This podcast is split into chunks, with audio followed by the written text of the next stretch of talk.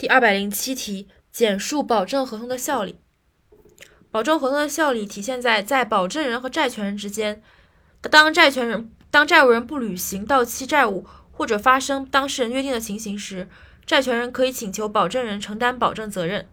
范围包括主债权利息、违约金、损害赔偿金和实现债权的费用。而在保证人和债务人之间，保证人承担保证责任后。除当事人另有约定的外，有权在其承担保证责任的范围内向债务人追偿，享有债权人对债务人的权利，但是不得损害债权人的利益。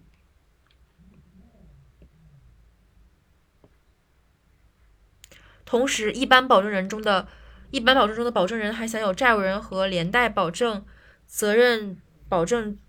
中保证人不享有的先诉抗辩权，就是一般保证当中的保证人享有